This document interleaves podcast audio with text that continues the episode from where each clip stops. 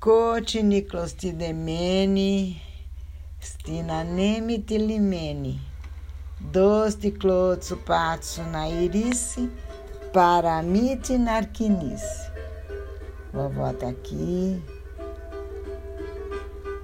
ajustando o som aqui direitinho de música grega, para vocês ouvirem sentirem o clima, sem atrapalhar aquilo que eu vou dizer. Porque o importante é que a vovó vai contar agora, né? Hoje não é o, o papu que vai falar, é a vovó, mas contando justamente dele, daquela saída de Arcângelos em direção ao Brasil, passando por Rhodes e depois em Atenas, onde ele ia encontrar o pai e se despedir do pai. Então, aí é, vamos então desenhar um pouquinho de Rhodes que era para onde ele estava indo depois daquela despedida, na jardineira dentro do, do nessa jardineira que é um ônibus rudimentar, né, que ele pegou de Arcângelos para ir para Rhodes. E era uma cidade que ele já conhecia, era uma bela cidade. De longe, o, o viajante já em 1937, que é o ano que ele estava indo para lá, viajante podia avistar as muralhas as belas muralhas que cercam a cidade velha dos cruzados. Chegando na cidade já se vê o, topo do castelo erguido em tempos medievais. Lá, nesse dentro desse castelo, os cristãos haviam se defendido, os cruzados, né? Os, mesmo os, os mercenários, todos aqueles que lutavam ao lado dos cristãos para para impedir a, o domínio turco e ou para tentar expulsar, para recuperar Jerusalém também, eles pararam lá. Tudo isso, filhos, netos, era coisa que se conservava e se conserva até hoje. A cidade cresceu depois para além das muralhas, se transformou numa bela capital moderna mas o bonito mesmo é aquele centro antigo, antiquíssimo. E o meu pai já tinha trabalhado lá quando ele foi agora para vir embora para o Brasil, ele já tinha trabalhado lá uma época.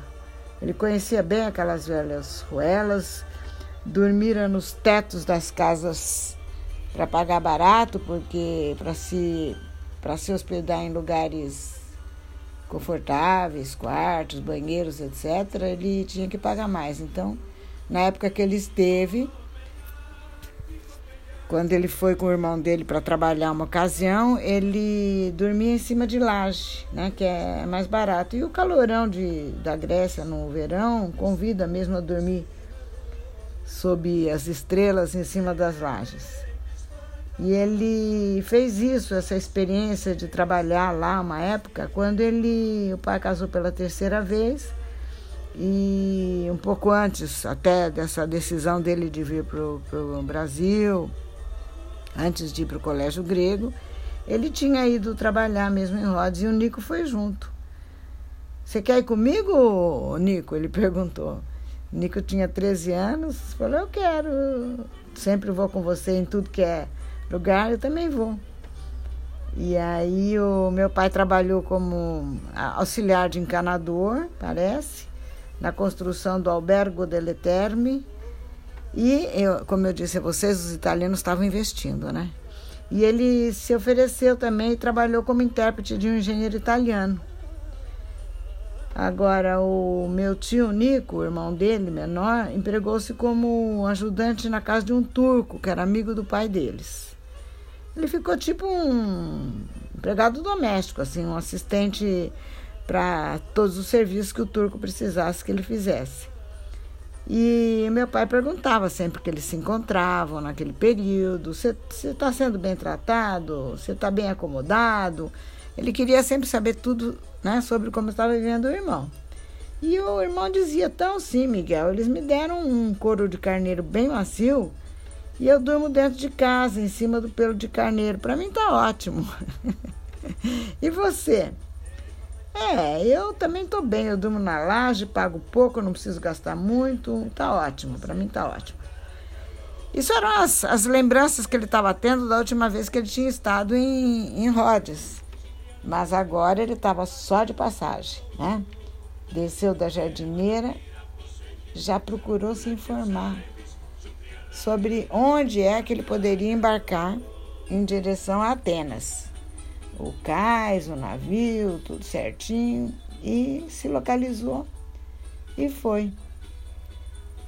Aí ele se aproximou de um marinheiro que estava assim, no caso, olhando com nostalgia para o alto mar e perguntou como é que eu faço para embarcar para Atenas. Aí o, o marinheiro disse, ah, é aqui mesmo, tá vendo aquelas pessoas ali, estão na fila esperando. Tem esse barquinho aqui que vai levar todas as pessoas até o alto mar, o navio, olha lá, o navio ali no alto mar.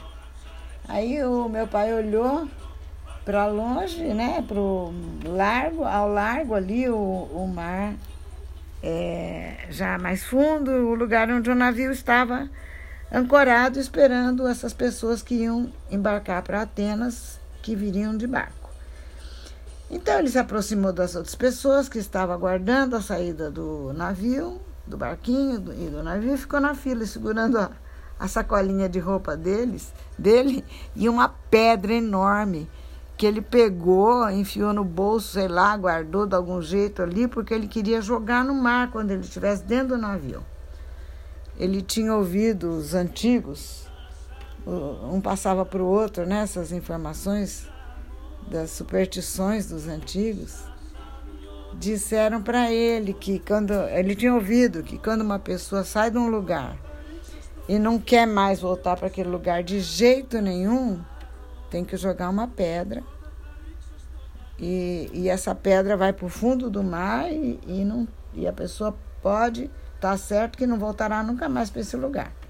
Pois ele queria ele queria jogar a pedra para não voltar nunca mais para a Grécia. Quando ele chegou em Atenas, o pai dele estava esperando. E claro que eles se abraçaram emocionados, momento que eu imagino que deve ter sido profundamente grave, porque emocionante, porque era de alegria ao mesmo tempo de estarem se abraçando, se vendo. E já era um começo de despedida, né? Uma despedida que ninguém sabia por quanto tempo. E eles ficaram juntos então por alguns dias, porque ainda teve os preparativos finais que tinham que ser feitos para essa partida. E o pai dele, meu avô, Antônio Miguel, presenteou com um terno novo para a viagem. Entregou-lhe a passagem que arrumara, que ele aprontara na na embaixada e algum dinheiro também. E fez-lhe dois pedidos. Meu filho, se essa é a sua decisão, eu peço a Deus que seja feliz. Eu permito que você parta e que vá com a minha bênção. E eu sei, meu filho, que esses dias que nós estivemos juntos aqui em Atenas serão os últimos dias que viveremos juntos. Por isso, eu quero que me prometa que você não vai procurar, em hipótese alguma, o seu tio. Não vá atrás dele, não vá procurar, não vá pedir, porque ele já tem feito muito, muito, muitíssimo por todos nós. Especialmente agora com esse negócio de exportação e importação, que eu estou aqui em Atenas para ajudar ele nesse negócio. Eu ganho, ele ganha, é bom para todo mundo. Eu queria que você ficasse aqui comigo para fazer isso também. Mas já que você quer ir, vai com Deus, com a minha bênção, mas não vá procurar seu tio. Não quero que você é, vá incomodar ninguém lá. Você compreende? Sim, pai, eu compreendo, disse meu pai. Não vou procurar meu tio, pode ficar sossegado. Mas a, tia dele, a Nuná, que é a irmã do Nicolau, já tinha dito para ele que tinha certeza que o, que o tio ia ajudá-lo. Mas ele, ele, ouvindo o pai, prometeu que, que não ia ele procurar o tio. Aí, o meu avô, nessa altura, que não tinha, tinha o quê? Pouco mais de 40 anos, já parecia precocemente envelhecido, olhava com ternura e desprendimento para o filho desapego, né? Obrigatório, o filho do qual ele se despedia. Olhava esse filho desse modo doce, terno dos pais quando sentem que a jornada dos filhos está começando, ainda enquanto a sua já vai findando, e que tanta coisa ficou sem ser dita, tanta coisa que jamais seria dita. Mas são coisas essas que com certeza o tempo passando sopra de um jeito ou de outro nos ouvidos dos filhos. Todas as palavras não ditas, o amor não declarado, a bênção indizivelmente amorosa dos pais, repetidas, mesmo sem eles estarem presentes. É, ele olhava para o filho de, de forma melancólica, pensava na sua luta pela vida, no trabalho duro nas montanhas, o filho sempre junto, na Turquia. Lembrava ele próprio do Brasil, imaginava quanto seria bom se o filho tivesse concordado em ficar com ele e trabalhar em Atenas. E repetia isso para ele, mas meu pai já estava totalmente convencido de que tinha que vir, que tinha que procurar as suas origens. Esse, esse Brasil que ele mostrara centenas de vezes para os colegas dele nos mapas, na escola, no, no colégio italiano, que era o Brasil, que era grande, maior que a Grécia. Ele sabia que seu pai ainda se orgulharia muito dele. E abraçou apertado o pai, prometeu obediência e disse: Meu pai, não se deixe levar por pessimismo. Eu serei bem sucedido no Brasil e ainda vou te levar para lá e todos os meus irmãos. Meu avô permaneceu calado. No coração dele, ele sabia que ele nunca mais veria aquele filho. Veria aquele filho. Limitou-se a olhar longamente para o filho querido, perdido em seus pensamentos. Depois, abraçou e beijou novamente. Aí meu pai se desprendeu do pai dele, entrou no navio e já no conversa, após o embarque, era ali um pequeno grande homem um pivete de 17 anos no alto da sua. Vai, não vamos chamar de prepotência no sentido ruim, mas no alto da sua autoconfiança precoce, acenava para a figura no cais, o qual, a qual acenou enquanto teve força nos braços, abençoou até quando já não era mais ouvido e olhou fixo para o navio que se afastava até o perder de vista. Deixou então pender os dois braços ao longo do corpo cansado e chorou. De Atenas, o navio seguiu para Marsella, na França.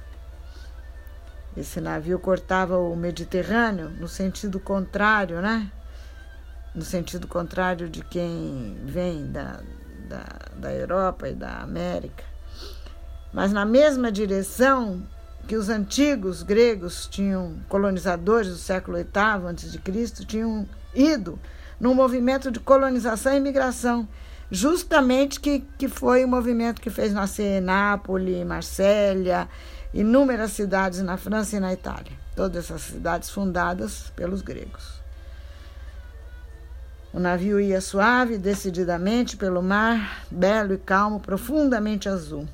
Aquele azul que só vento repetia essa rota surrada para os tripulantes, mas que para muitos dos passageiros ali era uma primeira vez e o início de, de uma nova história de vida, né? Meu pai conta que ficou parado muito tempo no convés, muito tempo. Olhava em direção à terra com os olhos cravados na figura do pai, que ia se tornando cada vez menor e ele mesmo sentia-se cada vez menor no navio, que mais parecia uma cidade flutuante. Não conhecia ninguém, não viajava acompanhado de pessoa nenhuma conhecida, não fora recomendado a ninguém no navio, estava totalmente só, com menos de 18 anos, indo para a terra natal, mas que ele sequer sabia que distância ficava de onde ele estava. Olhou para o céu límpido, sentindo estranheza, sentindo estranha a natureza que sempre lhe parecera familiar. A solidão, de uma certa maneira, torna estranhos os fenômenos mais familiares, né? Quando a gente vê uma coisa acompanhado, é, envolvido pelo suporte carinhoso dos pais, é uma coisa. Agora, ver aquilo ali sozinho, parece que perde as referências.